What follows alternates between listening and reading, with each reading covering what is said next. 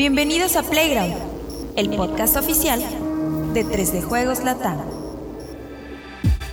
El mundo de los videojuegos llevado hasta tus oídos. Estás en el programa correcto. Solo dale play. Amable comunidad de 3 de Juegos Latam, pues continuamos con esta eh, celebración, magna celebración de manteles largos aquí en, en 3 de Juegos Latinoamérica, en Webedia. Y ahora pues pasamos al podcast en vivo, el podcast número 100 por fin que tanto estuvimos postergando, que tanto estuvimos anhelando y que es en vivo para estar en contacto con ustedes, sentirnos todos juntos como comunidad y al mismo tiempo para celebrar un hotline en vivo y que podamos platicar más directamente, ¿no? Pero el tema en esta ocasión pues que no puede ser otro que los nominados a los Game Awards 2022, esta ceremonia que ya se ha convertido en todo un evento, el quizá el más importante después del E3 o de las conferencias de E3, pues son los Game Awards, porque no solamente son los premios, sino que también son los anuncios que se llevan a cabo y tuvimos las nominaciones. Voy a darle la bienvenida a todo el staff que me acompaña, está muy raro, tenemos aquí dos, nos van a perdonar, pero vamos a hacer así como que pasar el micrófono y así vamos a estar un poco. Este, Juanemcito, César, ¿cómo están? Bienvenidos, ¿cómo se sienten con este formato? ¿Qué les está pareciendo? ¿Y qué tal el calorcito, no? O sea, mm, ah, exquisito. También saludos a mi Axelito que está por allá sentado y agradecimiento a Angelito que de verdad se está rifando con toda la parte técnica. Pues bueno, paso el micrófono, mi buen Juanemcito. No, pues gracias, este, gracias mi Rodri. Eh, pues aquí listos para hablar de los Game Awards y se me hace raro que hoy no hayas hablado de la ropa de los demás. Y le paso con eso, y, y le paso con eso el micrófono a César. ¿Cómo están todos? Eh, yo muy contento de estar aquí en el podcast en vivo de Playground número 100. Muy contento de haber visto todo lo que les estuvimos preparando a nuestra comunidad para esta celebración, también de los 500 mil suscriptores.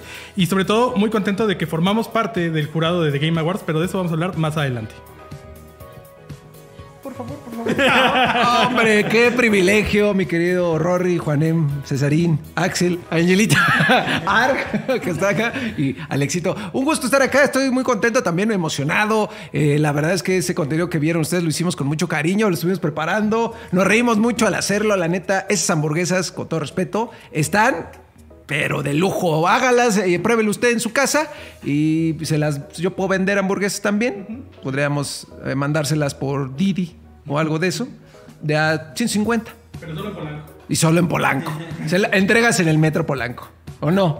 Alexaurio. Hola amigos de 3 de Juegos Latam, amigos de aquí de la mesa, no tan redonda, pero amigos al fin y al cabo. Eh, no crean que todos los playground y todas las coberturas de juegos son accidentadas, así como lo vieron. Algunas veces sí estamos bien, sí, sí grabamos completo. Pero yo estoy muy emocionado porque pues vamos a hablar de uno de mis juegos favoritos y que va a ganar obviamente la premiación. Pero antes vamos a analizar así con cálculo frío qué es eh, The Game Awards, ¿no? Pues sí, así es, pero antes de, de Sí. introducción, vamos a tenemos, seguimos teniendo premios y regalos y demás para que, además de nuestros bellos rostros, tengan otro pretexto para permanecer en esta hermosa transmisión. Ahora tenemos un muy buen número de, de Teenage Mutant Ninja Turtles Kawabonga Collection para Xbox, para PC y para Xbox. Cinco para Xbox, cinco para PC y dos para, y dos para PlayStation 4. Ah, perfecto. Pues, como, ¿Cuál es la diferencia, no? No sé. Bueno. Eh, exactamente, nuestros amigos de Konami Latam, que nos que es cortesía de ellos que recibimos estos bienes y estos dones, gracias Padre Eterno. Entonces, bueno, ahí están. Tres para quienes nos estén viendo en vivo de cualquiera de, de las versiones que quieran. Tres para, el, eh, en- bueno, también en PC. Y de las que hay dos, y es uno y uno, es de PlayStation 4. Nada más hacer ahí la acotación. Y ahora vamos a hacer la pregunta, damas y caballeros. Tan, tan, tan. ¿Cuáles son las armas de las tortugas ninja? Y la puede. eh, ah, ah, ah. La pueden contestar. Ahora. está. Ahí está. Ahí, está sabrosísimo el calor. Bueno, pues ahora procedo, si me lo permiten, hacer la grabación de la intro. Espero que no me equivoque, ¿verdad? Para que vean cómo es esto.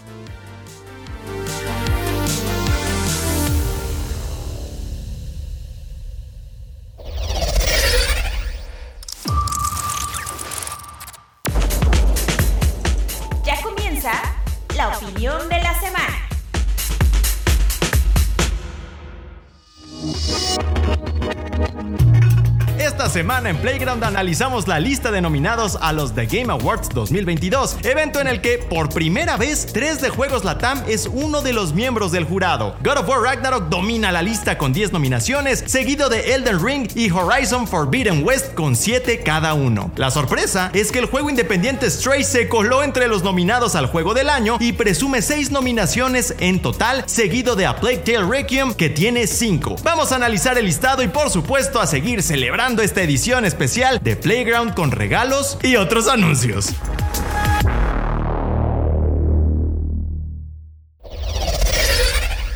Pues así es, eh, ya tuvimos a los nominados y siempre se presta un poco para la controversia, pero creo que sí Stray es por supuesto Stray y también quizá la falta de protagonismo de algunos títulos de, pues de Xbox, ¿no? Que también es verdad, eh, ya tienen un montón de estudios y demás, pero todavía como que no logran colocar estos juegos que produce su gran maquinaria de estudios que ahora tienen entre los juegos que protagonizan estas entregas de premios. Pero yo estoy seguro que eso va a ir cambiando conforme estos, estos estudios pues vayan produciendo sus títulos. Empezando el año entrante con un Starfield que probablemente sea un juegazo.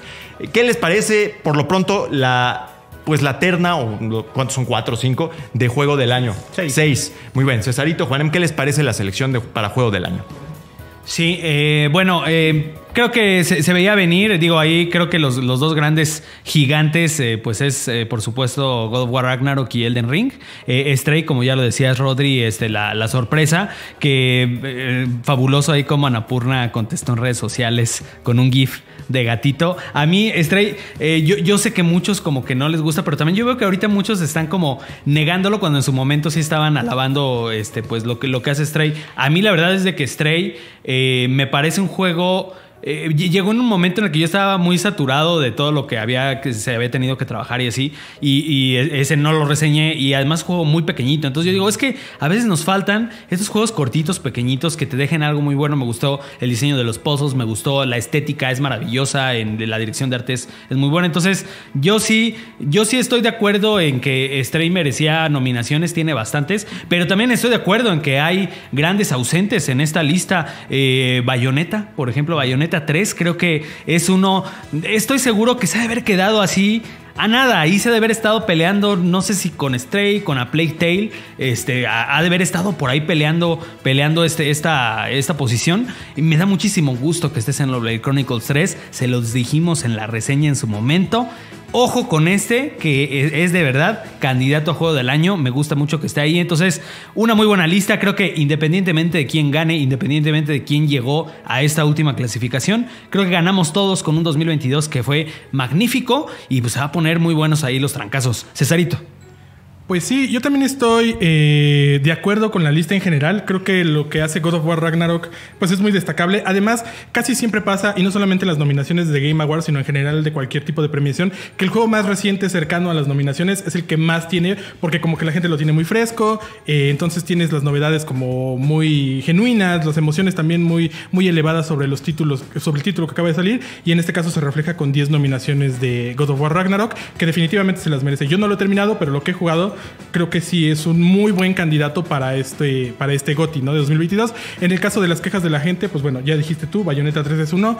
El otro es Halo Infinite, que recordemos que el año pasado no entra porque las nominaciones son a mediados de noviembre. Halo Infinite sale, si no me equivoco, la primera semana de diciembre, por lo tanto le correspondía la de este año, pero pues no, no lo logró, no, le- no fue suficiente para que Halo Infinite alcanzara la nominación al GOTY. Yo sinceramente no creo que se la mereciera teniendo en cuenta los títulos que hay este, nominados. Probablemente ahí justamente Stray es como el que más suena, pero también Halo Infinite tiene muchas carencias que lamentablemente tampoco se vieron reforzadas con lo que se debía dar en la parte multijugador a lo largo de este 2022 y creo que es ahí donde pierde la nominación, ¿no? En que la falta de apoyo por parte de 343 Industries, que ya inclusive ellos mismos y la gente de Xbox dijo que hicieron un mal trabajo respecto a eso y es ahí donde pierde Halo Infinite lamentablemente su nominación. Por el resto la verdad es que pues todas muy merecidas, ¿no? Lo que hizo Elden Ring desde principios de año que viene sonando como el gran candidato al GOTY, pues es innegable. Es un título muy difícil, no es un título para todos. Yo lo empecé a jugar y la verdad es que no me lo estaba pasando bien, pero reconozco lo que tiene, lo que tiene que ofrecer. Al contrario, por ejemplo, Horizon Zero Dawn, perdón, Forbidden West, que empata con nominaciones y que yo creo que sí es mi juego de los candidatos que están ahí, creo que es el que yo le iría, ¿no? No creo que es el que gane, pero es el que yo le voy, porque me la pasé muy bien, su mundo abierto es increíble, su narrativa también es muy buena, las actuaciones, incluso en español latino es un juego que se disfruta mucho.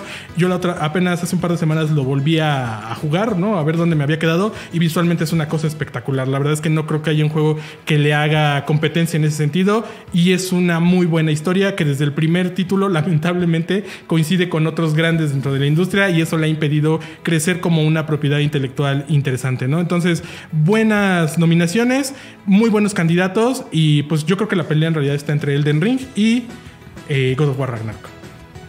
Ahí nada más, bueno, pues acotar que a pesar de que son varios los nominados, efectivamente creo que Stray, y ahorita no me dejarán mentir los muchachos por acá, eh, hay que recordar que los Game Awards son la voz de los medios en general, medios como nosotros y, y demás, pero tampoco podemos negar que el, impacto que a veces tiene el marketing en algunas de las... Pues es un poco el hype lo que dices, ¿no? En este caso Stray creo que el hecho de que fuera de gatos llegó bastante lejos, o sea, le dio mucho peso, no es que sea un mal juego, yo lo jugué poco, pero lo que jugué me, pareció bueno, pero no para tanto, ¿no? Pero sí creo que el tema de los gatos y Annapurna y su gran manejo del marketing y demás le dieron una fuerza enorme al título. Y siento también que independientemente de algunos como Xenoblade o el propio Horizon, la lucha fuerte o la controversia en este momento está entre Elden Ring y God of War, ¿no? Y Elden Ring tiene a su favor creo que un poco esta transformación de la estructura de los juegos de From Software, el mundo abierto y tal. En su contra está lo mismo que decía Cesarito, esta eh, lo no accesible que puede ser para ciertos segmentos de,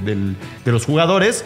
Y bueno, pues God of War lo que tiene en contra en todo caso es que es pues un poco se- seguir la misma línea que ya fue magistral hace algunos años. ¿Tú qué piensas, mi buen este, Alexito?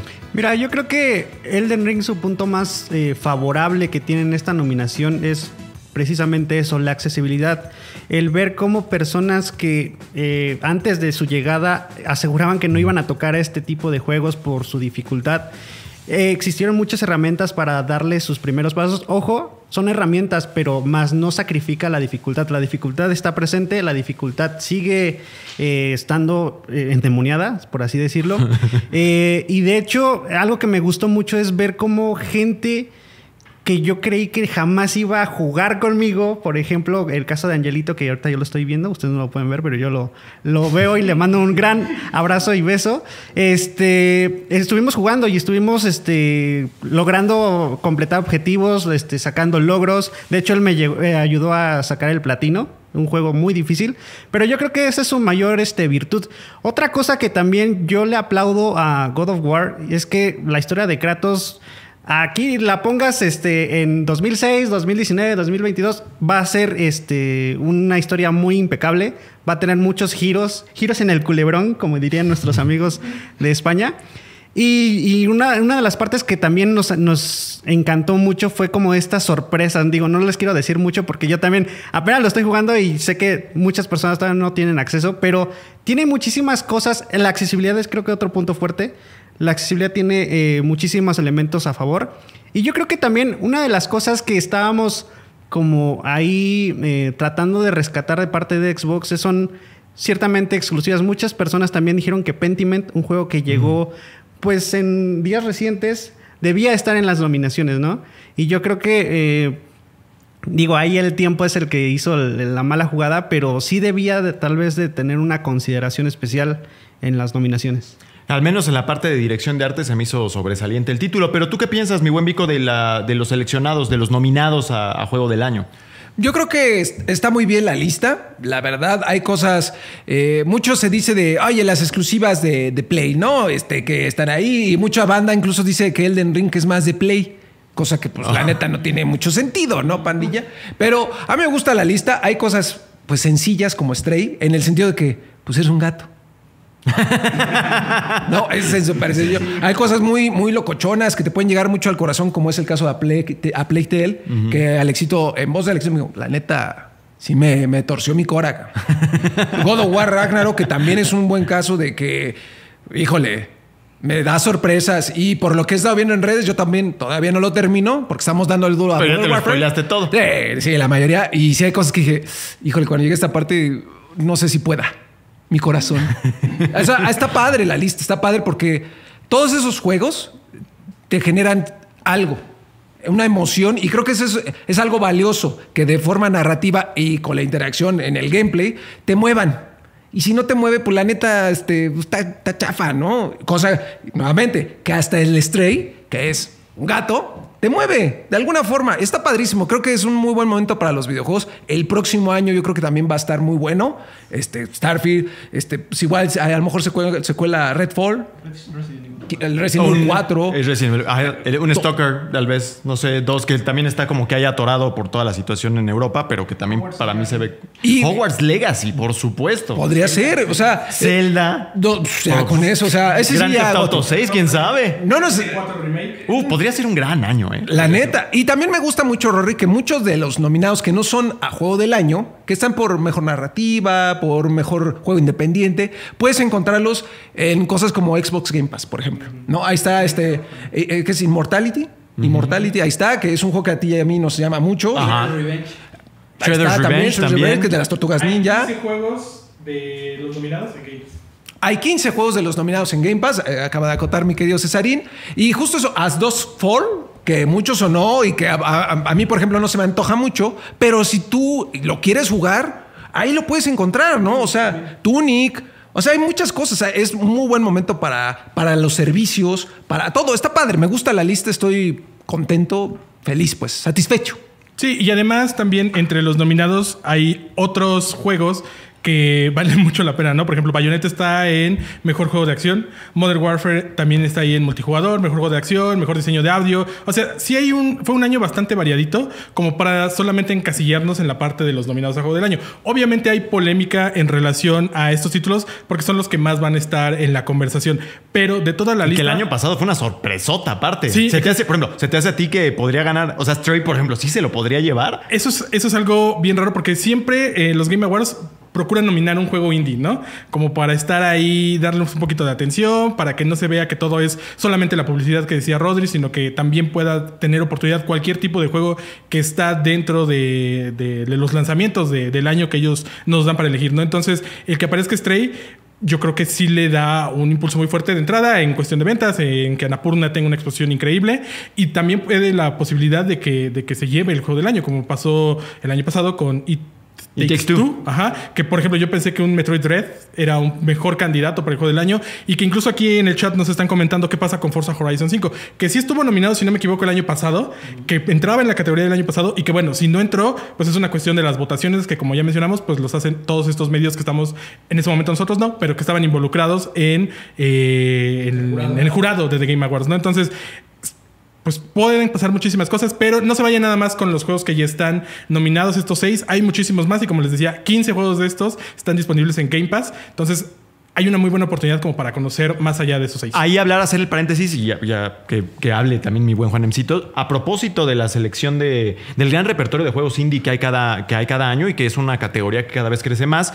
Y que este año también está muy interesante la categoría porque tenemos un Cult of the Lamb, que el buen Vico tuvo oportunidad de probar. Tenemos un Sifu, que fue un juego que también muchos estábamos esperando y que la verdad es que fue un gran juego.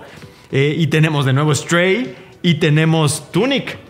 Entonces es una categoría muy peleada y muy interesante, diría yo, ¿no, mi eh, Juanemcito? Sí, y fíjate que ahí entra, e- entra de nuevo este, lo que, un poquito lo que mencionaba César, y lo digo a propósito de Tunic. Tunic fue un juego que estuvo impulsando mucho Xbox.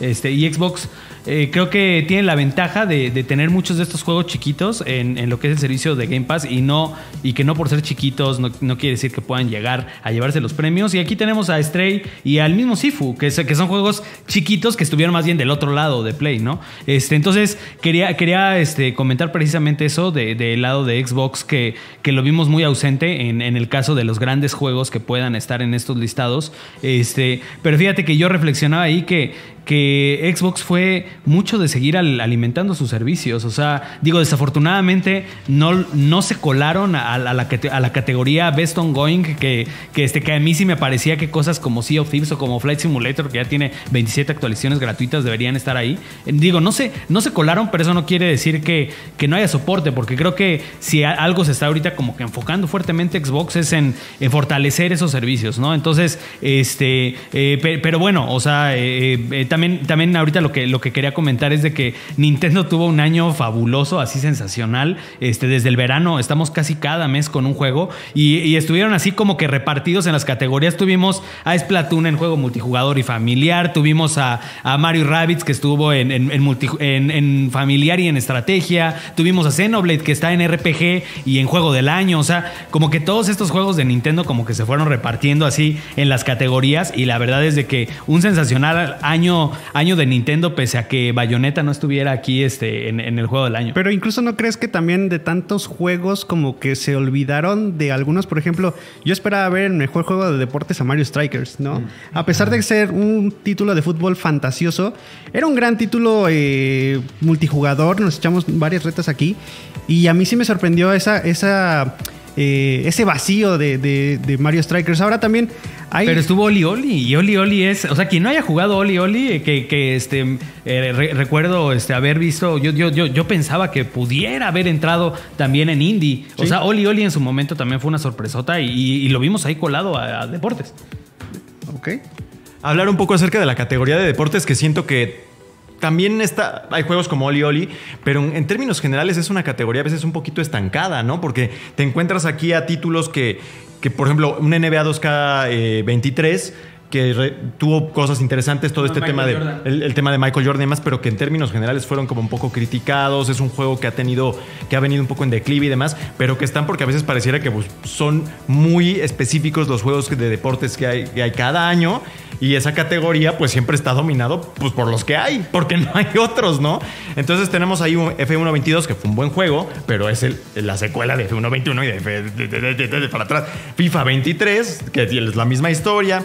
Si acaso Gran Turismo 7 podría ser, pero la cosa con Gran Turismo 7 es que es un título que para mi gusto tuvo un debut decente y después su dependencia del online y demás empezó a causar estragos en el juego. Entonces es una categoría ahí que siento que, que requiere más innovación en términos generales, ¿no? Pero ibas a decir algo, Alexito. Sí, yo creo que también hay varias categorías que no dejan como bien eh, estipulado qué juego van a participar porque por ejemplo Sifu se coló en la categoría me parece que de juego de peleas Ah, sí. que también yo, yo consideraba que era otro tipo de, de juegos y apareció Sifu y dije pues es que creo que aquí no va y de hecho pues Stray viene también por ese mismo problema ¿no? Yo consideraría que Bayonetta 3 tuvo mejor puntuación o mejor este, elementos para colarse en el juego del año. Cosa que pues a lo mejor ahí fue, fue Stray.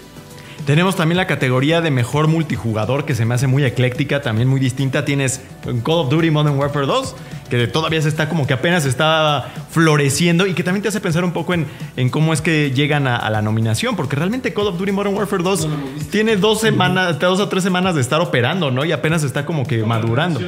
Por otro lado tienes a Multiversus, Luego tienes a Overwatch 2, que también es un poco extraño porque he escuchado opiniones encontradas. Yo no, le- yo no lo he jugado, pero como que hay este, esta sensación, se respira un aire de como de que es más de lo mismo. Igual le falta.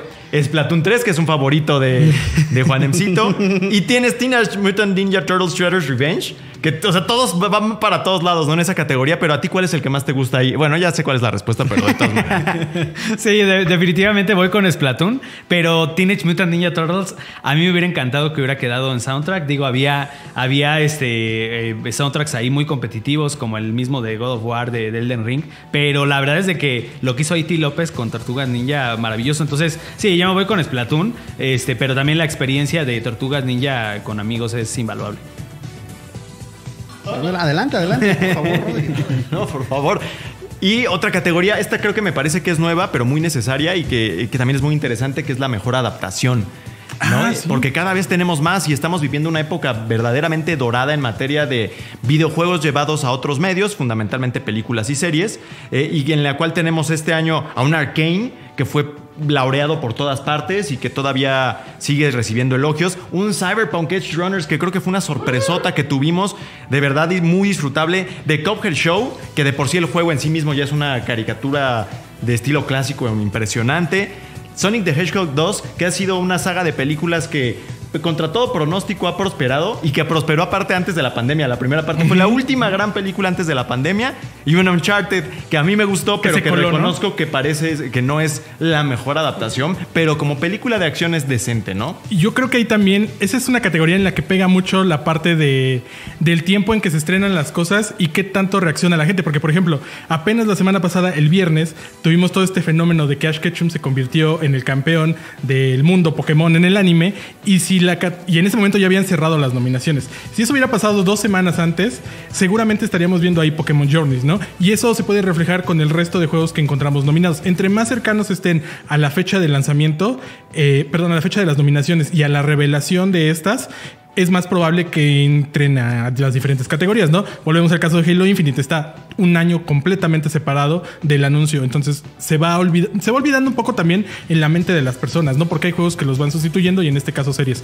Regresando a la parte de mejor adaptación, The Game Awards intenta crecer todavía más en estas cuestiones pues mediáticas, virales e intenta, bueno, no intenta, ya tiene una nominación, un premio para estas categorías en donde extrañamente el gran triunfador es Netflix, que a pesar de, tener este año Resident Evil en su versión live action, tiene tres de las grandes nominaciones, ¿no? Porque eh, Cyberpunk es exclusiva igual que Arkane y igual que The Cuphead Show, ¿no? Que salvo Cuphead, las otras dos pues han sido totalmente vanagloriadas por la crítica. Arkane se llevó el Emmy a mejor serie animada, que es el premio más importante en la televisión.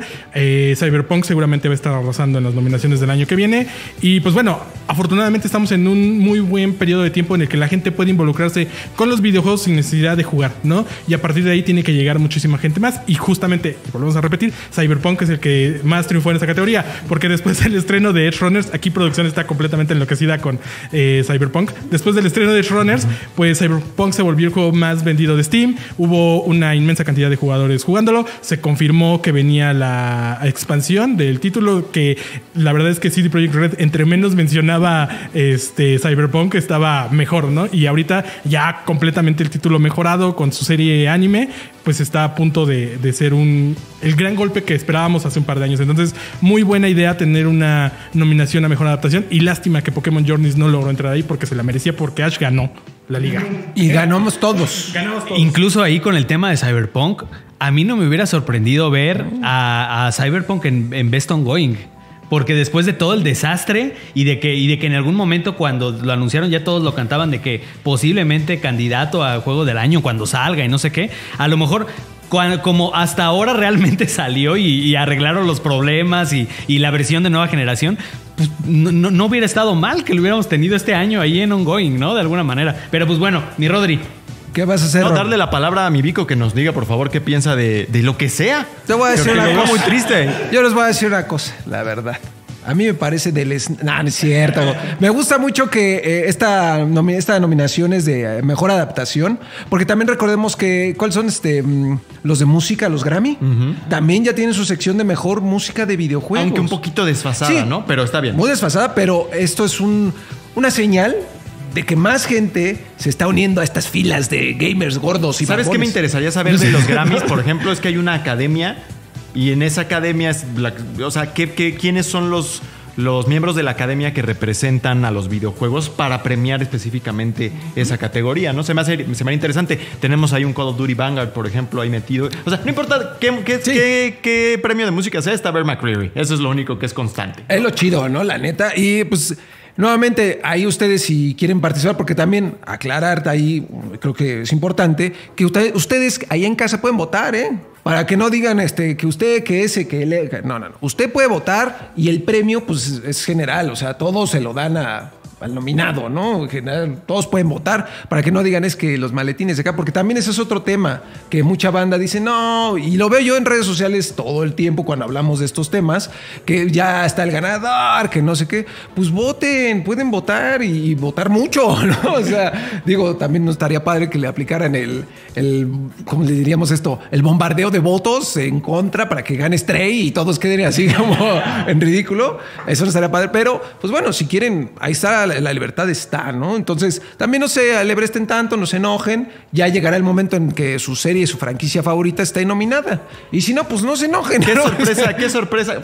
Mano, baja la mano, tú, no me dado el bico. Sí. ¿Qué sorpresa crees que veamos? Porque recordemos que los Game Awards no son solo premios, son muchos anuncios, ¿no? Ahí tuvimos en su momento el anuncio del Xbox Series. O sea, totalmente un anuncio que en otra época hubiera estado reservado para un E3 o para un evento exclusivo, ¿no? ¿Qué sorpresas te imaginas? Yo, la neta, sí le voy a que Xbox va a sacar algo fino. Algo chido que digas, "Ey, güey. Pero no me ¿qué esperaba". puede ser? ca- Sí, Yo- ¿juegos nominados? No, de anuncios, de anuncios. Ah, bueno, Sí, sí. anuncios, Ah, bueno, anuncios. pues eh, paga para estar ahí, para el espacio del anuncio, ¿no? Ah, yo creo que va a decir algo de Hellblade. Ah, bueno, Hellblade seguramente. es Porque lleva mucho tiempo ahí en la, en la hielera, como que anda, siguen ahí trabajando. Aunque ya ha estado. ¿no? Cada año ha estado ahí, ¿no? Sí, hay, hay algo nuevo y cada que se presenta dices, ay Dios, ya que salga. Yo creo que van a decir ya por fin 2023. O sea, mínimo, mínimo, ¿no? ¿Qué, qué día, qué fecha, qué mes? No sí, un sé. gameplay ya más formal. Sí, ya algo más formal, hermano. También tienen sí o sí que decir algo del Gears. Ya estoy harto. Estoy cansado de decirle a Microsoft qué tiene que hacer. Fíjate, porque ya. Basta, ya anunciaste la peli. Bien, yo te dije esto hace cinco años. Y, y no me haces caso. Pero ya tiene que, ya está la peli, ya tiene que anunciar algo que nos asombre, justamente. No tienen unos nominados, pues así que digas, exclusivos fuertes. Tiene que venir con muchos anuncios chidos para emocionarnos. Y lo hace muy bien. Starfield yo creo que puede ser una gran propuesta para el próximo año. Eh, Redfall yo creo que puede ser también algo divertido, quizá no algo ¿Ves nominado, ahí un Grand Theft Auto 6, güey? Mm, No. Ok. No, ahí sí no. Eh, y también eh, un aplauso muy fuerte para el soundtrack de Metal Hellsinger. Claro, que, claro. Qué bonito sentí cuando lo vi nominado y qué bonito voy a sentir cuando gane. Aplauso a ellos, la verdad. Cuando gane, porque ahí sí tiene que ganar ellos sí o sí. Cedo la palabra adelante. Híjole, ya para terminar, porque esta categoría ha estado muy discutida. Yo creo que también, eh, justo como lo dijo el vikingo, los fans también este, tienen su voto, alzan la voz para estas nominaciones. Un caso, por ejemplo, que se quedó afuera es Halo The Series. Halo The Series fue una propuesta que tal vez fue castigada por salirse un poquito de la trama original de, de Halo, ¿no? Pero, pero si lo ponemos a comparación con el fiasco que fue Resident Evil, la adaptación de Netflix, ahí dices, bueno, o sea, entonces, ¿qué parámetros utilizas para dejar uno afuera y considerar a lo mejor otro? Los dos se quedaron afuera, obviamente, pero yo creo que también esa fue una gran ausencia que, que yo sí consideraba que, a pesar de que tuvieron una historia así fumadísima, mínimo la acción estaba muy buena. Y tenía algunos efectos muy únicos de la, de la franquicia de Halo. Ah, ajá, exacto. Entonces, sí, sí se me hacía como medio, medio gacho. Dije, bueno, ahí como que a lo mejor to- tomó mucha importancia lo que opinaban los fans. Y otro comentario que también quiero hacer, pasando a otra nominación, fue la ausencia de otra vez streamers de habla hispana. Porque pues consideramos, consideramos que Ibai, por ejemplo, yo consideraba que iba a estar otra vez nominado. Porque Guay Sosara, ¿no? Guay Sosara. Un saludo, un saludo a, a Guay Sosara. Pero sí hicieron falta muchos streamers de este lado, incluso de, de España, porque son muy buenos y muy grandes. O sea, creo que nada más el evento lo venía diciendo desde el año pasado, nada más está como que enfocado a la parte de Estados Unidos y Geoff nada más ve a sus streamers. En ese sentido, creo que va a tener que atravesar por el mismo proceso de maduración que quizá tuvieron en su momento los Oscars, tal vez, ¿no? Que cada vez ya tuvimos una película coreana que ganó mejor película, ¿no? Pero eso en otra época hubiera sido impensable. Entonces, tal vez por ahí pues tenga que venir también un poco esa maduración. Y antes de, de concluir, hay, hay muchas otras categorías, ¿no? Pero como estamos dedicándole más tiempo a algunas en concreto, juego más anticipado. ¿No? Que creo que, como me comentábamos, el año que entra se perfila para ser uno muy importante y donde figuran juegos que están ahí, pero yo creo que podría haber otros que nos sorprendan, incluso con anuncios en, esa, en el propio evento, ¿no? Pero de momento tenemos Final Fantasy XVI, que ya dijeron que ya, que ya está con una fecha, Casi aunque no la tenga anunciada. Hogwarts Legacy, que de a poquito se ha ido poniendo ahí, retrasando, pero también como colocando como un juego realmente que se ve extraordinario. Resident Evil 4 también se ve. Starfield, que es de la carta fuerte de Xbox. Y The Legend of Zelda Tears of the Kingdom, que también no podía faltar, ¿no? Sí. Pues justamente yo creo que si todo sale bien, ¿no? En un año esa bien podría ser una muy cercana lista al juego del año, ¿no? Al menos en cuanto a las expectativas que tenemos sobre la mayoría de estos títulos, ahí estaría un Diablo 4, si sale Grand Theft Auto 6, pues bueno, qué increíble, seguramente secuela. Eh, falta por ahí quizá un Forza, porque la verdad es que lo ha hecho muy bien. Viene el Forza ya el Motorsport, viene Spider-Man 2 con Venom, que se supone que sale el año que viene, de Suicide Squad por parte de Rocksteady. Hay muchísimos juegos que seguramente ahorita se me están yendo, pero al menos en lo que ya muestran la categoría juego más anticipado, se viene un 2023 muy, muy grande para la industria de los videojuegos. Y afortunadamente, y parece que por fin ya está sucediendo, Xbox ya va a figurar, ¿no? Porque por ahí les hemos contado a través de 3D Juegos Latam que desde Halo Reach en 2010, Xbox no tiene un juego que esté nominado a Juego del Año. Y uno podría decir que, bueno, no pasa tanto, pero es una de las tres empresas más grandes de videojuegos. Es una de las que tiene consolas, es una de las que debería de tener títulos exclusivos cada año que se perfilaran a lo que hace Sony y lo que hace Nintendo, ¿no? Este año, el año antepasado y hace varios años más, PlayStation ha tenido hasta dos juegos nominados al mismo tiempo a Juego del Año. Entonces, sí Xbox necesita ya poner a esos estudios a trabajar y a que trabajen cuestiones muy muy grandes, ¿no? Porque definitivamente los Game Awards están hechos para darle exposición a esos títulos y Xbox se ha quedado muy corto en ese sentido. Afortunadamente vienen cosas grandes y esperemos que justamente The Game Awards sea un buen punto de partida para mostrar estos títulos. Yo creo que sí vemos por ahí un Forza, un eh, Hellblade, está ahí también el Perfect Dark que también tiene muchísimo tiempo y que justamente en un Game Awards se presentó por primera vez y quién sabe qué más sorpresas los tengan preparadas. Sí, y- y- pe- pero fíjate, por lo menos de, de Xbox, yo siento que ya más o menos tenemos un rumbo de lo que va a salir, porque si recordamos eh, lo que fue el showcase de verano, dijeron, todos estos juegos salen este año. Ok, pero casi no salieron en la primera mitad de ese año, que es ahorita la que ya nos tocó. ¿Qué, quiere decir? Que la mayoría de los juegos que estuvieron en ese showcase de verano van a salir en esta primera mitad de 2023.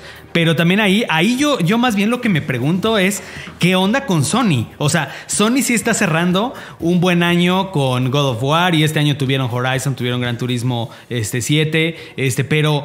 ¿Qué pasa con lo que viene para Sony el año que viene? O sea, y, Sony, o sea, porque Xbox por lo menos sí tuvo su showcase en verano. Sony tuvo por ahí uno que otro State of Play medianitos. Este, digo, van a abrir fuerte en febrero con PlayStation VR 2, que es para un nicho, pero realmente nos quedaron a deber en este otoño un showcase en forma que hablara de las grandes exclusivas de esos juegos que el próximo año estén compitiendo ahí. Entonces, yo más que ver anuncios de Xbox, porque creo que de Xbox ahorita sí tenemos muy bien trazado el rumbo de lo que van a presentar en los siguientes meses, yo, yo más bien a Sony es al que lo veo muy ausente. Digo, de Nintendo con los Direct, a cada ratito estamos teniendo este, el recordatorio de lo que ya se viene, ya tenemos juegos para enero, ya tenemos Zelda, ya tenemos... Pero de, de Sony de verdad es de que ahorita es un signo de interrogación. Digo, sabemos que viene Spider-Man, que viene Wolverine, pero ¿cuándo? ¿Y qué están haciendo los otros estudios? ¿Qué pasa con el multijugador de The Last of Us? Este, ¿Qué pasa a lo mejor algún adelantillo ahí más de la serie que es en enero? O sea, yo siento que Sony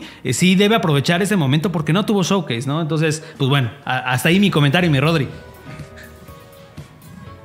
Yo creo que- yo agarra el, el Vico agarra el micrófono y se queda callado. No, es que te, iba a pa- te lo iba a pasar. Así te lo iba a acercar, hermano. Pues bueno, eh, comentarles también, pues se lo voy a devolver a César porque tenemos nuestra cobertura, vamos a tener toda la cobertura de los Game Awards, que va a ser este, pues todo un evento, el evento con el que cierra el año y vamos a estar ahí más que presentes, ¿no? Sí. Bueno, de entrada, pues, como les mencionábamos al inicio, somos parte del jurado. Estamos ahorita en la fase de, en la fase de la votación final. Que pues ya en algún punto ustedes van a poder ver los resultados. El 8 de diciembre, que es cuando se van a entregar eh, los Game Awards en el Microsoft Theater en Los Ángeles, ¿no? Entonces, ya es un evento presencial después de dos años por culpa de la pandemia. Hay muchísimos invitados, seguramente va a haber un montón de anuncios. Vamos a tener toda la cobertura, obviamente, en 3D Juegos Latam, en nuestro Facebook, en nuestro YouTube. Van a seguir la transmisión. Vamos a estar con nuestros amigos de Shataka México, seguramente ahí con Martín y el buen Mau, que también les mandamos un gran saludo porque han sido parte de este proceso de los 500 mil y no del podcast 100, pero sí han estado en el podcast, ¿no? Entonces, vamos a estar con ellos, vamos a tener todas las noticias en el sitio web. Vamos a estar como 5 o 6 horas sentados hablándoles de los juegos nominados. Aunque ya dijo Geoff que este show parece que va a ser más corto, ¿no? Pero, pero quién sabe, a lo mejor todavía no lo termina de vender y ya ya se va a alargar con el paso del tiempo. Pero sí, los esperamos en nuestra transmisión, que va a ser la que le dé cierre prácticamente a este 2022 en 3D Juegos Latam. Ahí vamos a estar todos nosotros hablándoles, seguramente desde un lugar muy parecido a este, si no es que aquí para darles todos los comentarios acerca del juego del año y del resto de nominados, los trailers que veamos para 2023. Así que los esperamos 8 de diciembre, Facebook 3 de Juegos Latam y en nuestro canal de YouTube también 3 de Juegos Latam. Ah, perfecto, exacto. Sí, No, regalos. pero también, bueno, y nosotros también vamos a entregar Ah, sí. nuestros propios premios. Una semana después de que sean los Game Awards, no vamos a entregar unos premios como tal, pero sí vamos a hablar de nuestros juegos favoritos, ¿no? Y Ah, ya bueno, de ahí, discúlpenme. pues viene el, me- el mejor juego del año para 3 de Juegos Latam, ¿no? Una conversación un poquito más clavada sobre los títulos que estuvimos viendo, que jugamos nuestros favoritos. Ya les estaremos también comentando más el 8 de diciembre. Perfecto, y a ver si hay acto musical también, ¿no? A ver qué lleva.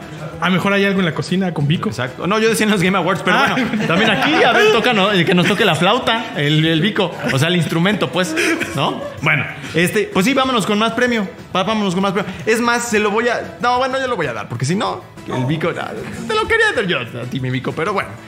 Tenemos, mis niños, para, para ya cerrar este, con más premios, con más gozadera y más felicidad.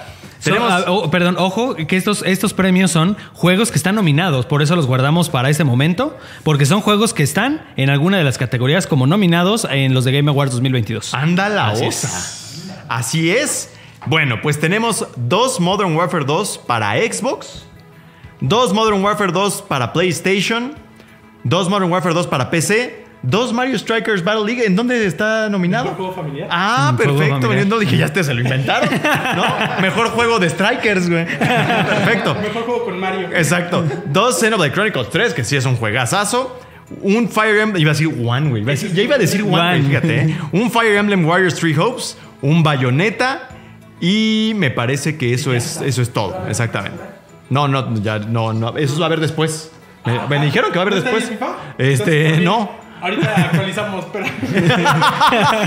También hay. Ok, entonces ya saben, uno para este momento y uno para quienes escuchen eh, pues el podcast en un momento posterior y quienes pueden eh, participar el día lunes al mediodía, ¿no? Y tenemos pregunta, ¿no? Por ahí Tenemos también. pregunta, efectivamente. Ajá. Permíteme que tengo aquí una soga. De hecho, son tres preguntas. Así ¿Las es. quieres decir tú, mi por Así es, mira, aquí está este, aquí están las preguntas. Uno, ¿cómo se hacen llamar las fuerzas especiales mexicanas en Modern Warfare 2? Ah, está una canción, está bien fácil. Eh, ¿Cómo se llama la legendaria espada de Xenoblade 1? Eh, No, no, no nos clavamos con Xenoblade 3 por- porque no lo han jugado a lo mejor, por eso quieren participar por el juego. Y la otra es, ¿a qué categoría quedó nominado Bayonetta 3? Facilitas las tres preguntas. Otra vez. Ah, perdón. Rápido, nada más para actualizar. Sí, no. Sí hay FIFA 23, es uno de Xbox y uno de PlayStation, que está nominado a eh, Mejor, juego de deportivo, Deportes, claro. ¿no? Entonces, ahorita Eh, Rodríguez inventa una dice pregunta. producción que todos, por favor. ¿Todos otra vez? Ah, a ver.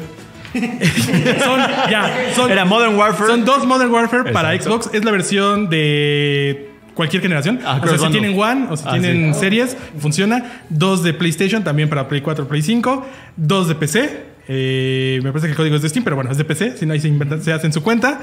Y son dos Xenoblade Chronicles 3, un Bayonetta 3 y un Fire Emblem Warriors. La memoria, ¿eh? Ese sí, no está nominado, pero está bien bueno. Entonces jueguenlo.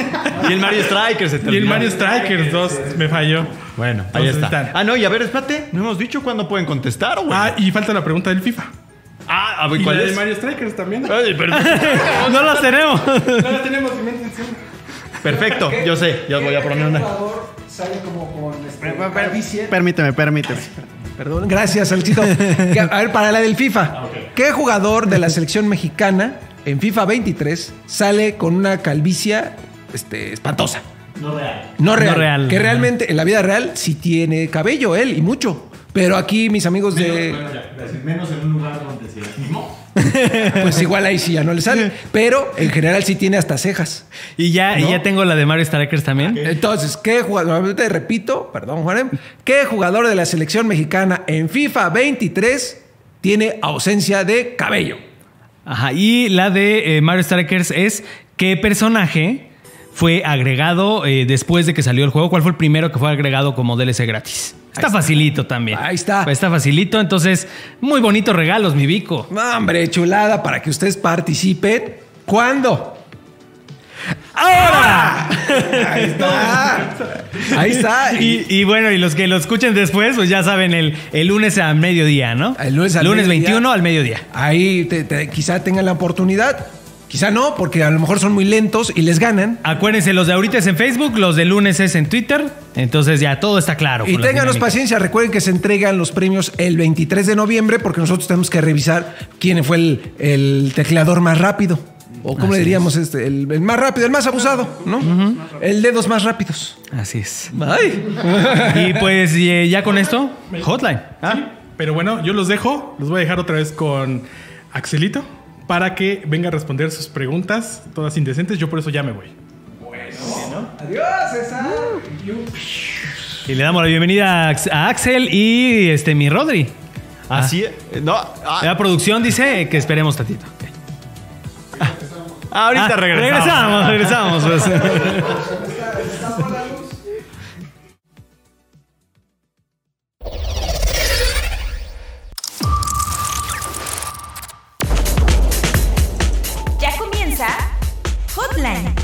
Juegos Latam.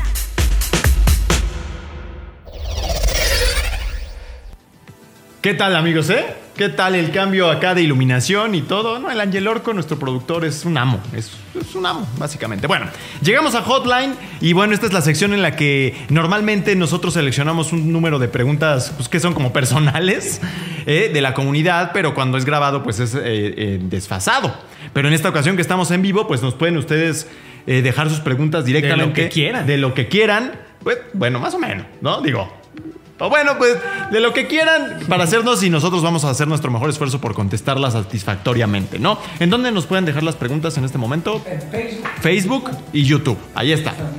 Efectivamente. Entonces te voy a pasar a ti el micrófono, mi buen Vico, y también ya lo tiene por acá. Yo este que tengo Juanemcito. a YouTube y no sé si tú tengas este Facebook, mi Vico. Sí, tengo Facebook. Ah, perfecto. Yo, Pues, yo tengo Facebook. Ah, yo tengo el Facebook, amigos. Así que si quieres, arráncate. Recuerden eh, poner sus preguntas. Si tienen alguna inquietud de la vida, oiga, ¿cómo hago esto? Ah, quizá aquí le podemos decir, quizá no, pero no se queda usted con la duda. Pero alto, antes de, de- de empezar, recordar que estas respuestas de las preguntas para que se ganen sus códigos no van aquí porque estoy viendo varias respuestas y nada más están regalando su posible respuesta a los que estén más atentos. Entonces, cuidado, por favor. Ahora sí. Gracias, mi querido Alexito, por ese. Si quieres, arráncate, Juanem, tú que YouTube. Sí, mira, aquí está una muy rápida y dirigida. Dice Gabriel Álvarez desde Venezuela. ¿Tienes novia, Rodrigo? Saludos desde Venezuela. ¿Cuál Rodrigo? Hay dos. Hay dos Rodrigos. Pues los dos, los dos que respondan, los dos Rodrigos. Híjole, es cabrón, es cabrón. Es cabroso. Porque podría decirte sí, pero podría decirte que no. ¿Para qué quieres saber? no, pues sí. Según yo. Yo sí, felizmente de ya muchos años, así que pues bueno, ya pa- papa casada, como dirían, ¿no? Pero sí, sí, sí tengo y también mi pico. No, Es para que no se haga el menso. Sí. Sí. Ahora yo me voy con eh, una de Facebook. Dice. Eh, ah, Verá, esta Erwin Pacheco pregunta cuáles son sus tops de anos de este 2022. es una pregunta interesante. Axel, ¿quieres responder? ¿Tienes? Esto, espera, yo pensé que ibas a completar anos de perro, por lo menos. Él no dijo an- Él no dijo anos de perro, hermano. Yo tengo que leer las cosas como las pregunta para no generar confusión. Eso, eso fue un golpe muy así, muy, muy directo. Aparte, comentarles que la preparación del top de anos de perro eh, que hubo de top 5 en su momento requirió bastante investigación, aunque no lo crea. O sea, no es como que lo tuviera yo en la cabeza así de, claro, ya tengo hasta 10 de los mejores. O sea, no, no. Entonces, en este momento sería muy complicado, mi Vico, eh, pues determinar cuáles son los mejores. Mm. No voy a decir. Qué bueno que no tenía el micrófono César porque nos hubieran cancelado como 10 mil veces. Bueno, una, una que no sea de eso. ¿Cuál es eh, consola favorita de la historia? Ahí está bien bonita. Empezamos desde allá. Consola, consola favorita de la historia, el Super Nintendo. Yo me iría con alguna portátil. Yo creo que estoy entre el Game Boy Advance y el PSP. Híjole, híjole, no, no, está, está complicado. Voy a decir el Dreamcast. Y fíjate que fue una que vivió muy poco y demás, pero en su momento Qué yo era, hipster. era era una consola, era una consola que yo pues, consideraba adelantada a su tiempo, güey, en diseño, en funcionamiento y como fan de los deportes tenía unos juegos, güey, que yo me quedaba contemplando la, la pantalla y la disfruté bastante en su momento, aunque pues la disfruté nada más como seis meses, güey, porque la compré sin saber que ya estaba en problemas Sega y que después iba, iban a descontinuarla, ¿no? Pero el Dreamcast es una consola que recuerdo con mucho cariño y el Xbox el primero también. Entonces, bueno. No, o sea, se valen dos. Bueno, mi primera consola. Digo, es que ya puso el desorden aquí, discúlpame, vikingo. Eh, Nintendo 64 por sus grandes juegos y la Game Boy Advance SP por lo portátil, lo cuadrado. Y de hecho estoy esperando que saquen algún remake de un juego, el el que quieran, pero que saquen un remake. Entonces, vas, vikingo. Pues yo, yo te diría, carnal, que este, pues sí, efectivamente aquí, como dice Roger, la PlayStation 2 eh, para mí fue muy especial porque, este, pues sí, sí, era parte de, esa, de ese movimiento eh, de copias académicas. y entonces tenía un montón de juegos, ¿no? Y eso era padre porque tuve la oportunidad de probar muchas cosas en ese entonces. Hablo de ya hace muchos años. Ahorita ya no, ¿verdad? Eso me gusta. Y qué bueno. Ahora, si quieres leer una pregunta a YouTube. Tenemos acá de YouTube. Ah, a ver, por favor, este, mi estimado. A ver, este está interesante. Es de Javier Cruz. Dice: Hola amigos, saludos desde Bogotá. ¿Ven posibilidad cercana de versiones Slim de las consolas de última generación? Sí, la verdad sí. Sí, y no solamente las vemos posibles, al menos yo personalmente las veo muy cercanas. Sí. Eh, no sé, o sea, ahora sí por corazonada, yo siento que al menos de PlayStation sí la siento muy cercana. Más que nada porque el diseño fue muy, fue, fue, fue- fue muy, fue muy, fue muy, fue muy criticado el diseño. La- la- Es bien noble, mi fue muy criticado el diseño, al menos de la, de la edición con, con, este, con disco. sí, del estándar. Entonces yo creo que por ahí ya PlayStation, incluso han habido ya, no noticias oficiales, pero sí rumores de que ya se está trabajando algo. Entonces yo creo que sí. Y de, y de hecho de Xbox a mí no me sorprendería un series otra cosa. Z. O sea, este, que, ajá, que, que sea algo pues completamente dedicado a Cloud, que ya dicen que estaba en desarrollo desde hace un montón. El S ya hace las veces como de un Slim del X, ¿no? O sea, obviamente es- está limitada. Sería raro, o sea, se me hace interesante que podrían presentar como un Slim, porque parecieran tener ya una. Más bien un series otra cosa, que sea el mismo ecosistema, pero a lo mejor con algo, a, a lo mejor una, una intermedia entre las dos estaría como que interesante, no sé, creo. Sí, pues yo creo que igual lo que dijeron ustedes, una... de- de- fíjate que de Switch, más que una serie Slim, una serie Pro o algo Pro, porque los juegos que han salido recientemente, no digo que sean malos, pero sí les está pesando la consola, empiezan a... como que la consola ya, ya está llegando a su límite y yo preferiría una Switch Pro. Pues yo espero que no, la neta, porque acabo de comprar mi Play, todavía ni lo acabo de pagar. Así que no, la, no, la neta, no. Estaría padre, muy bonito y, y ojalá y tenga muchas mejoras, pero sí sería así como de chale. La mía está toda gorda y fea y pues ya salió la nueva, ¿no? La No, Slim. nada. No, No iba a decir nada, güey. Estamos hablando de la PlayStation 5, Por hermano. supuesto, güey. Claro, y yo con eso, mira, te voy a decir otra preguntita. Mira, ahí te va. ¿Qué opinan del uso de guías, ya sea para terminar el juego o solo para completarlo al 100%? ¿Qué opinas tú, Alexito? Yo creo que una de las grandes satisfacciones de un juego es completar el nivel, el puzzle, el jefe, sin ayuda de nadie. Y creo que, híjole, a pesar de que existen muchísimas guías y ya hay guías hasta de video en YouTube, sí deberíamos de darnos un tiempo para resolverlo por nuestra propia cuenta. Y de, de hecho, ese es el problema que algunos, algunas personas le tienen miedo a los Zelda. No, eh, no lo agarran porque a lo mejor no saben resolver un, un templo o algo así. Entonces, sí, hay que quebrarse el coco a veces, ¿no? O sea, hay que ser trampos. Yo no le veo tanto problema porque justamente lo que comentas, ¿no? O sea, hoy es una época en la que la gente, la gente muchas veces no tiene tiempo, ¿no? Entonces digo, no te vas a terminar el juego completo viendo un video y jugándolo y recreándolo. Pero si te atoras en algún lugar, pues bueno, pues checas para poder seguir adelante porque ya después tienes que ir al trabajo. Pero ahí te pregunto, entonces, ¿dónde queda la sorpresa? O sea, ¿dónde queda como ese factor donde el, el- el- el resolver ese puzzle o ese acertijo conlleva una gran emoción por encontrar una escena oculta o algo. No, no, por eso te digo, tal vez uno, ¿sabes? Ok. Uno que esté realmente trabado y dices, bueno, voy y lo veo porque, te digo, mañana tengo que volver a ser el papá que cuida todo el día a mi hijo y no me voy a atorar aquí seis meses, güey. Pero no todo el juego. El que toma chochos eres tú. No, pero ¿sabes qué? Que eso está, eso está tan normalizado que PlayStation tiene una función. El, Ah, cierto, sí, En PlayStation Plus tú puedes ver una guía hasta con un poquito de video si pagas tu PlayStation Plus. este, de, de- al menos de los juegos First Party tienen ahí esa guía. Entonces, yo no lo veo. Yo la verdad uso esas- ese tipo de guías para, para coleccionables de esos que luego ya es nada más Ah, este, bueno, sí, sí, perder sí, sí, tiempo y cosas así. Pues ya digo, ah, me faltan dos cosas para terminar el juego, dos libritos. Pues ya, órale, ya, este, ya lo, lo busco por ahí. Yo en esto estoy más con Alexito. Yo sí estoy, estoy, ma- estoy, más, de, estoy más de la onda de que sí. eh, me gusta más disfrutar el factor sorpresa de los juegos todavía. Pero sí, también como dices tú, Rodrigo, si ya hay un punto en el que dices, no, no voy a estar aquí varias semanas en un en- a- atorado en un pozo, pues ya, o sea, ya, ya es justo y necesario ya buscarse algo. Es que es como. Sí. Sí. Le, estás, le scrolleas, le scrolleas, le scrolleas. Pues ya tienes que comprometerte en algún punto, güey. Sí, pero al menos, al menos yo intento ir a mi ritmo, a mi paso, y si todo, y si todo va ahora sí que sobre marcha, No no, se no, estoy, conformen no, con- no estoy- no- no veo necesario andar buscando una guía. Sí. Aquí hay, aquí hay una, una muy muy buena de Luis Eduardo Campos del Castillo. Dice, ¿vale comprar consolas de nueva generación si no tienes una TV 4K? Yo digo que, yo digo que, yo diría que en, este momento que muchos juegos son intergeneracionales, yo diría que no. Ahorita que la mayoría de los juegos todavía están saliendo en ambas, pero como ya se vienen juegos que van a ser solo exclusivos de la nueva generación, como eh, Gotham Knights, que salió este año, y es, es como que el inicio de, ya, que ya los juegos multiplataforma van ir solo para nueva generación, pues aunque no tengas la, te- la tele 4K, tienes que hacer la migración. No sé si alguien quiere agregar algo.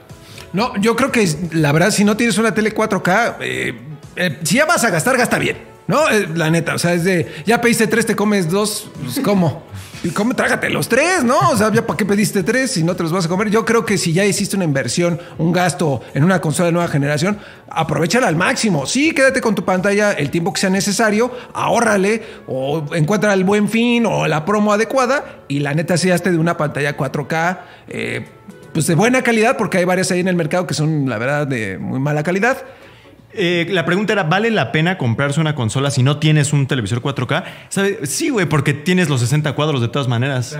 Y los 60 cuadros sí que son una cosa interesante. Entonces, sí, sí, vale la pena. O sea, tienes una experiencia un poco distinta. Y aparte, pues vas por partes, ¿no? Compras la consola y después, como dice el Vico, pues te compras la tele después. Ah, Axelito, por favor. Justamente, de hecho, yo le he tirado así desde el PlayStation 3.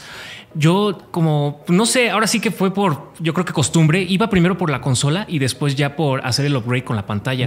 Y a mí no me molestaba realmente mucho porque, bueno, ahora sí que por personal no era yo tanto de que se tenía que ver así impecable el juego para mí. A mí me, me importaba más jugarlo.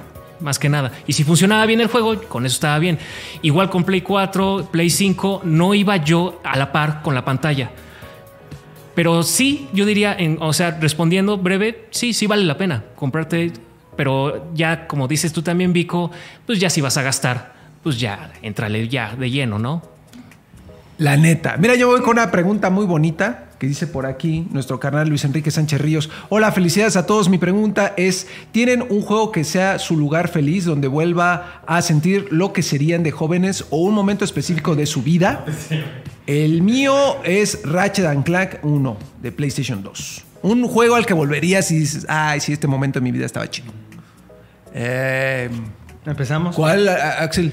Sí, yo tengo uno y es bastante de nicho porque van a decir muchos, ¿y este cuál es? O sea, no, no hay ni al caso, sí. Pero es uno que jugaba yo mucho con mi hermano. Se llama Digimon Digital Card Battle para PlayStation 1. De cartitas, así, o sea, con los Digimon. Y era súper adictivo. Ese todavía lo juego constantemente. Ajá. Era, es, es- es- es como tú, como dice la pregunta, te lleva a ese momento mágico de la infancia donde dices, ay, no puedo creer que este juego no haya tenido así una continuación, un remake, lo que sea, pero no lo necesitas porque es ese como que la experiencia, ¿no? Que viviste de niño y ahora sí que como puedas agarras el juego, lo juegas y se siente, se siente ahora sí como la magia de estar jugando como niño.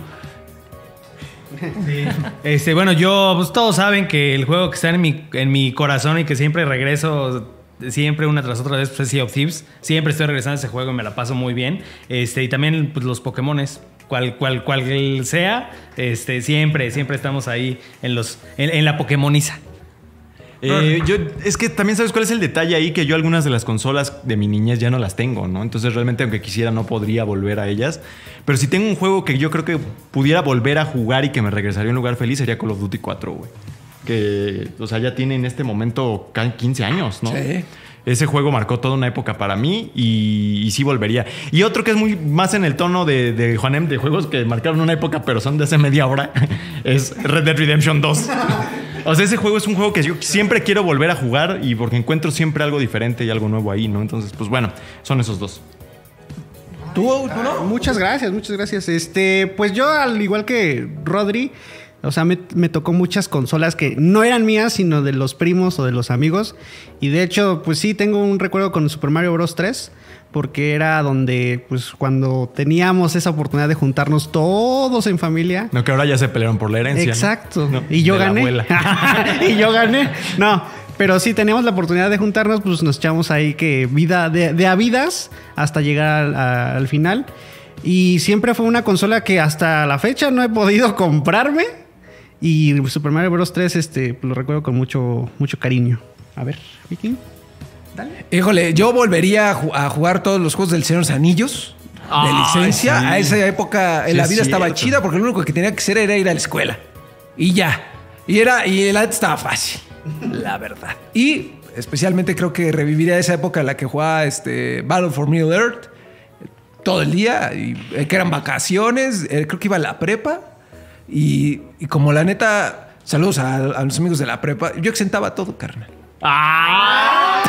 Entonces yo llegaba a la escuela, examen final, ahí está mi firma, y usted, inga de su madre, usted, profesor, con todo respeto. Yo sabes cuál sí apliqué esa, pero a propósito y con mucho esfuerzo en- eh, cuando fue el Mundial de Corea-Japón, güey. ¿Ah, sí? Dije, tengo que exentar las más que pueda, porque si no son partidos que no voy a ver, güey. Totalmente, carnal. Pero bueno. Ahí, Juanem, ¿cuál será la otra? Sí, tenemos aquí este, otra que digo, es como una cadenita de tres preguntas, son muy rápidas. Este, y hago a la acotación con su primera pregunta porque mira, mira, dice Gaming 502 GeForce Now. Dice, jaja, acabo de comprar mi Play. Preguntas serias. ¿Disfrutan mucho su trabajo? Esa es la primera. La segunda es God of War o Elden Ring. Ahí, acotación. Ahorita va a ser apreciación personal, pero va a haber discusión cuando tengamos claro, que decidir. claro. Y después de, los, después de los premios, ¿cuál se queda aquí, no? Este, y este, pasa México. A ver, esas son, esos son los tres. A ver, este, ¿disfrutas tu trabajo? Claro, sí, la verdad, la verdad sí. no, sí, tengo que decir que sí, porque si no ya me van a correr ahorita. Con Sí, no. ¿Y qué otra? Este, God of War Elden Ring. God- Elden Ring. Ok. Me voy con Elden Ring. Sí. ¿Pasa México? No. Ok. Me toca a mí, disfrutan su trabajo, Pues, por supuesto, o sea, se sufre también, pues es trabajo, pero sí se disfruta, claro que sí. Este, yo me quedo con God of War, Ragnarok, y eh, yo digo que no pasa México. De disfrutar el trabajo, sí, sí lo disfruto. Hay cosas. Todo lo que, que sea su pasión en la vida y que vuelvan trabajo, va a tener cosas que ya no les gusten tanto. Pero en general sí me siento privilegiado y me gusta mucho. Este. God of War, porque yo soy así. O sea, no, no me gusta tanto la frustración. Me, me, sangra la hemorroide, la- está bien así. Y tristemente yo creo que no. Creo que esta vez, por primera vez, creo que como en 30 años, no vamos a pasar de fase de grupos. Pero bueno, pues lamentable.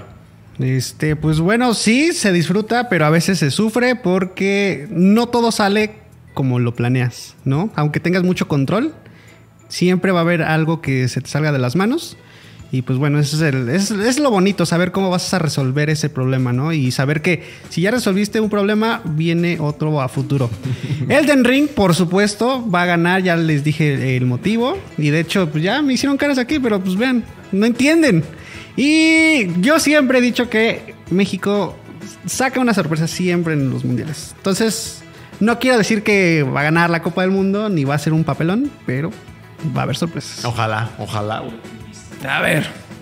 Disfrutar el trabajo, claro que sí. La neta, coincido completamente con Rory. Es este, nuestra pasión es, es esto y tenemos el privilegio de dedicarnos a esto para comer Eh, personalmente a mí me gusta mucho porque no tengo que venir de traje, no tengo que ir de saquito. Este, puedo venir en bermudas, en calzones. Este, o sin calzones también. Este, y la verdad, este, nadie me dice nada, ¿no? Y cuando me llegan a decir, yo los mando a adiós. ¡Ah! ¿no? Y también God of War, por supuesto, porque evidentemente no, no tengo que explicar God of War Ragnarok. No más que nos diga César.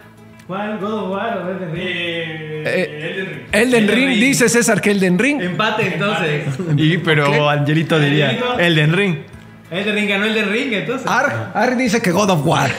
Y ya también vota el Arg porque está aquí. Empate otra vez entonces. Y este, de eso de si pasa México o no, este, yo lo veo difícil, la verdad.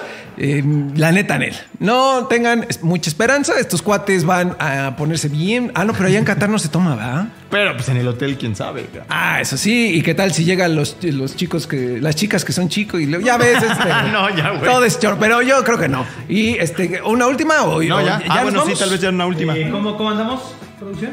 Sí. ¿Sí? ¿Una más? Ok. Una más de tu lado, mi Juanem, una más de acá. Te, te cobro el proctólogo, te digo. Una cada uno y ya. Ok. Ok. ¿Una cada uno? Una que es una pregunta de cada uno elige y. Sí, una tú y una yo, pues. Bueno, pues elige tu, tu pregunta, este, Axelito. Ya, ya lo habías dicho, ¿no? La de Mario, que era, que te había gustado, que se iba a ver Sí, remake. sí, esta de aquí. Esta de aquí. Bueno, a ver, esta está interesante. Mario, así tal cual, a secas. Mario dice: ¿Creen que alguna vez Capcom saque un remake de Dino Crisis? O Dino Crisis, como se dice acá. Yo espero que sí, pero honestamente yo siento que. No sé, o sea, en qué están pensando realmente y ahorita con lo que están haciendo con Exoprimal. Igual y es, no sé si el experimento, no sé, están muy raros, son japoneses. Son japoneses. Está muy raro ver qué onda, pero, o sea, viendo todo lo que está pegando Resident Evil, uno diría honestamente, ¿por qué no han intentado lo mismo con el primero? No, al menos con el primero. Que era el que era el catalogado el, el survival horror, ¿no? Porque después ya como que cambiaron la fórmula, empezó a moverle muchas cosas Capcom y ya de ahí murió la franquicia, ¿no? Yo espero que sí, pero honestamente yo estoy viendo así como que muy disparatado todo. Si Konami ya está haciendo algo con Silent Hill, yo espero que Capcom diga, bueno, ok, tú pegas, yo pego de vuelta, ¿no? Esperemos. Ok, yo tengo aquí a Diego Trinidad que dice qué opinan de los remakes y qué juego creen que merece, un remake. Yo sí estoy a favor. Eh, digo, hay, hay veces que están muy frescos como The Last of Us y que puede haber un montón de debate, pero yo creo que Chrono Trigger, híjoles, si hacen un remake y, y si lo hacen bien, sobre todo, porque también creo que no lo han querido tocar por respeto, pero siento que sí sería un juego que este, la rompería. Aquí había uno que era, aquí tengo una pregunta que es para Rodri en específico. A ver, a ver, ¿cuál? Sobre la inspiración de los rápidos y jugosos. ¿Cuál es la inspiración? Ahorita te decimos que, pero aquí está. My Little Big Gamer. Dice, My Little Big Gamer dice... cu- ¿Cuál Ah, es? no, ese es bueno. ¿Ya se perdió? Bueno, ¿Ya se perdió? Gamer ya. Aquí está arriba, dice Edgar Delgado. ¿De dónde sale la inspiración para los rápidos y jugosos saludos? La- el concepto original es de Densho. O sea, siempre yo lo digo, o sea, él lo creó en otro lugar. Densho es un tipazo, me cae súper bien. Y él creó ese concepto como de las mangas del chaleco, pero de gaming, ¿no? Eh, lo que los- nosotros le aportamos es como un poco más de sátira, como que no es un humor tan, eh, ¿cómo decirle? Pues como de Eugenio Derbez y demás, que él es muy ingenioso y es el que maneja. escuela. Es esa escuela. Nosotros es más como quitarle lo solemne a los videojuegos, porque yo cuando entré a este medio sentí que estaba. Sí, está padre que, que sean solemnes y todo, pero también podemos reírnos de ellos, ¿no? Y reírnos de nosotros también. Y, y sale de eso, sale de mi mamá y sus frases religiosas y de, y de otras mis enfermedades gastrointestinales, güey. De, de donde sea. Tú también, Alexito, ¿dónde sale Sí. tu inspiración, güey? Pues yo creo que de, de hacerse una. Ah, no es cierto. no, yo creo que también este. Pues el estado de ánimo que uno Sí, está también. haciéndolo. La cultura que un- cada uno trae. Los ¿Tú has- recuerdos del. ¿Tú has visto algunas películas? Yo he visto algunas los- películas. ah, a bueno, los sí. Simpsons. Los Simpsons es el principal, exactamente. No, y también, pues aunque no quieras, todos aportan, al- aunque sea un granito, no siempre, pero sí llegan a decir un- algún chiste o incluso alguna cosa que esté en la actualidad. Porque también hemos, por ejemplo, utilizado a Fred Adame, que le mando un saludo, que seguramente nos está viendo. Este, que pues sí, estamos en todo. Y lo que ustedes dicen, porque también echamos un vistazo a los comentarios, donde está a veces el ingenio de el ingenio de mil, obviamente va a ser superior al que de, de dos, ¿no? A veces. Entonces te pones a scrollear y encuentras a veces buenos comentarios, Y- buenas observaciones. Y luego la realidad es que también algunos juegos o algunas situaciones que, que engloban algún juego, alguna franquicia, pues se presta para hacerle un poquito de, de carrilla, ¿no? Ok. Y este. tuya? ¿Y qué es? Ah, pues no sé, ahí agarra- esta, ¿no? Ah, ok. Ah, sí, sí, era esta, era esta. ¿Y quieres que la lea? Sí, sí, sí. ¿La leo? Contesta tu propia pregunta. Este va a ser. No, no, no. Vamos a, dej- vamos a dejar que la contesten. ¿Esta va a ser la última? No, yo también quiero contestar. Ah, Ok. una. Ok, dice, dice Randy. Randy, no sé si. ¡Qué risuero! ¿Qué opinan de los rumores de que Sony tiene la prensa comprada y también los Game Awards? Saludos desde República Dominicana. A ver, empezamos. Ah, ¿Por allá? para todos, que no era ¿Sí? para ti, güey. No, no, pero para todos. No, yo creo que, yo creo que la verdad es que gracias en buena medida a las redes sociales, como que estamos muy polarizados en absolutamente todo, no nada más los juegos. Entonces, eh, todo se ha vuelto político.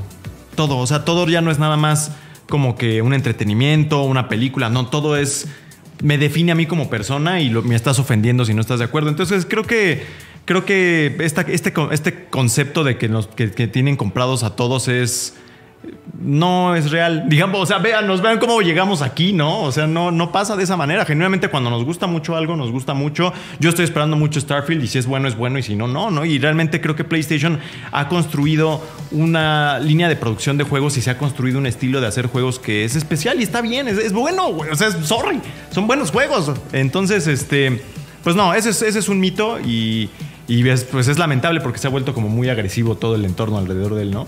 Sí, y yo les aseguro que yo les aseguro que si Xbox este, eh, hubiera estado, eh, tuviera ahorita la racha que a lo mejor va a pasar en un par de años, eh, si, si tuviera una racha así tu turbo ganadora que se lleven todo, como le estuvo pasando a Sony en los últimos años, va a pasar al contrario. La gente va a empezar a decir que Xbox tiene comprados a todos porque se está llevando todo, ¿no? O sea, pues yo creo que son, pues las compañías tienen rachas, ¿no? Y pues a veces le va bien a uno, le va bien a otro, y pues, pues este, está bien, como dice Rodri, ¿no? No sé si alguien más quiere agregar algo. Yo, yo, a ver, dale, dale, hermano, porque, dale, porque para que me calme. Bueno, sí, yo siento que sí se siente, se siente, pero también es con el contexto de que, bueno, juega los juegos de PlayStation, son buenos, son buenos, la verdad, las exclusivas son muy buenas. Entonces, si uno dice, eh, pues, si estás comprando todo, ¿dónde están las demás? O sea, ¿dónde está mi exclusiva de Xbox que debería estar nominada cada año? Es lo que ya se había comentado hace rato. Sí, o sea, obviamente, pues Xbox se tiene que poner las pilas como antes y voy a sacar mi exclusiva para que se nomine a juego del año. Se siente y duele, sí, porque a veces a uno le gustaría tener a su franquicia preferida aquí. Dice, bueno, pues no, al menos, o al menos la nominaron, como por ejemplo ahorita me dio gusto que nominaran a Xenoblade. Pero si no hay tanto Nintendo como me gustaría, si no hay tanto Xbox como me gustaría, no voy a irme luego, luego a la así a, exagerar y decir están comprando todo. No, o sea, yo he jugado los juegos de Sony. Yo estoy de acuerdo en que estén nominados tantos así en, The Game Awards, pero no voy a decir que están comprando todo. La verdad, a mí me parece este. pues, un. algo muy tonto. La verdad, torpe. Que mucha banda sí, sí se lo toma. ¿Cómo? Infantil. Grimaduro. Muchas gracias, César. Porque la banda sí se lo toma muy a pecho y de verdad cree que para esto tomamos partido. Para esto de los videojuegos. Que es algo que es diversión. Por, si te divierte a ti una cosa y te hace sonreír, ¡qué padre! Y si a mí me divierte algo y me hace sonreír, pues qué bueno, a este mundo pandilla lo que más le falta es risa, es sonrisa y diversión. Así que miren, vamos con este show. No, entonces, bueno, relájense también, este, como bien dijo Rory, la neta, si nos pagaran dinero, así, de entrada cobraríamos un montón. No vendría yo en Bermudas, que no las he lavado en un montón de años. Con mi cinturón de Tendría lazo, una casa aquí para no tener que estar viajando. No rentaría una casa para poder vivir. O sea, hay muchas cosas que no haría porque, pues, pues chale, ¿no? Ya se pagó mi compu. se le acabó la pila. Y bueno, este, ah, la última pregunta era: eh, si pudiéramos vivir en un videojuego, ¿en cuál vivirían? Rápidamente, pues, Alexito. Yo creo que en el universo de The Legend of Zelda. Y ya. y ya. Tú no, no, Ah, ok. Yo viviría en Animal Crossing. Porque ya es una, vi- una vida acá bonita y es una vida en la que no hay como. O sea, sí hay deudas y preocupaciones, pero son como de mentiritas. Entonces, como que. Pues estaría chido que las cosas como que preocupantes de la vida también fueran así como medio de mentiritas, ¿no? Y como con demasiada recompensa. Entonces, eso, eso está chido. Yo creo que yo ninguno, porque todos los que. es que me gustan mucho los de Rockstar, me gustan, o sea, los de Bethesda, los de Call Puro mundo trágico. Güey, exacto. sería una masacre todo el tiempo, güey. Viviría con terror, güey. No, yo estoy bien aquí en la realidad, cabrón. Pero sí, no, no, no. No tengo ninguno, güey. Yo igual estoy como tú, porque, o sea, a mí me gustan los juegos de terror. Entonces, ¿cómo voy a decir que me gustaría vivir en Resident Evil o en, Silent Hill? No, o sea, obviamente no. Pero, no sé, yo creo que viviría en un mundo así de fantasía como me gustaría Chrono Trigger o Final Fantasy. No el 7, el 7 no. El, mundo del 7 está muy feo. Pero me gustaría, por ejemplo, el del 8 o el del 10. Esos están más levesones. Sí, algo así.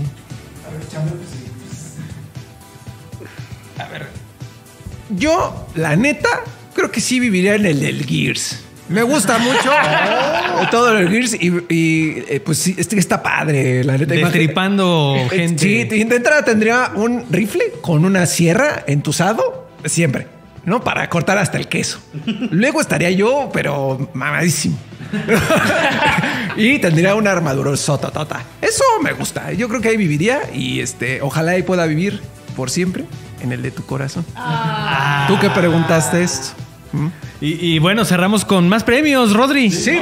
Ah, Vico. Y ahí voy a cerrar Vico. yo. Este, pues, Pandilla, muchas gracias. Llegamos a la recta final de este Playground número 100. Muchísimas gracias a todo el staff que está aquí, a toda la pandilla que nos sigue viendo. Y, por supuesto, muchísimas gracias a mis amigos de Xbox México que cierran esta tanda de regalos con eh, cinco códigos. Tenemos cinco códigos de Xbox Game Pass y Ultimate para que precisamente disfruten lo que está nominado a cualquier cosa. 15 Starfield, juegos que están Game ahí. Awards. Este, pueden jugar Gears, pueden jugar a Plague Tale, pueden jugar Immortal Tunic, un montón de cosas, pandilla. Y tenemos cinco. Tres se van en este momento con la pregunta. La pregunta es muy fácil.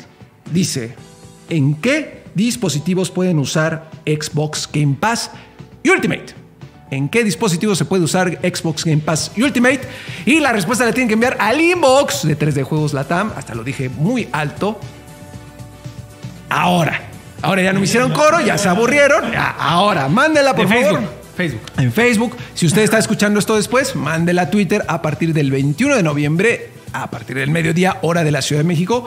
Con esos regalos, mi querido Rory, ¿te regreso el micrófono? Eh, o alguien regrese el micrófono. Nada, eh, llegamos al final de esta edición súper especial de Playground número 100 y también nuestro programa especial. eh, pues con, eh, con motivo de los 500 mil suscriptores. Y no podemos despedirnos sin antes volverles a agradecer a todos ustedes, a la comunidad, a todos los que comentan, a los que han estado con nosotros desde cualquier, en cualquier momento que se hayan integrado a la comunidad, pero sobre todo también a los que estuvieron desde el mero, mero comienzo. Entonces, un abrazo fuerte para todos ustedes, gracias a ustedes tenemos chamba, gracias a ustedes seguimos creciendo. Y nada, después Angelito que se rifó muchísimo y a todo el equipo agradecerle por su esfuerzo de todos los días. Y pues eso es todo despedirnos. Sigan con nosotros, vienen los Game Awards, vienen, sigue Playground, siguen Rápido Jugoso, sigue 3, de juegos.lat. O sea, seguimos haciendo de todo. Entonces, sigan, síganos porque le ponemos mucho esfuerzo y cerramos el año también. O sea, cerramos el año como lo empezamos juntos. Disfruten el mundial como jefes y nos vamos. Nos vamos. Muchas gracias, muchas gracias a Ark, que lo conocí hoy, pero también se. Arc, Está el arca aquí. Entonces, muchísimas gracias. Nos vemos. Hasta la próxima. Bye bye.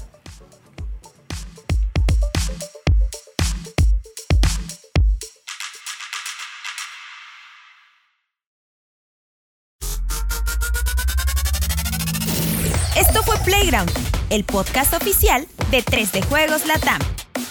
El mundo de los videojuegos llevado hasta tus oídos. Nos escuchamos la próxima ocasión. Mientras tanto, disfruta tus partidas y juega responsablemente. Playground es una producción original de Webedia Podcast.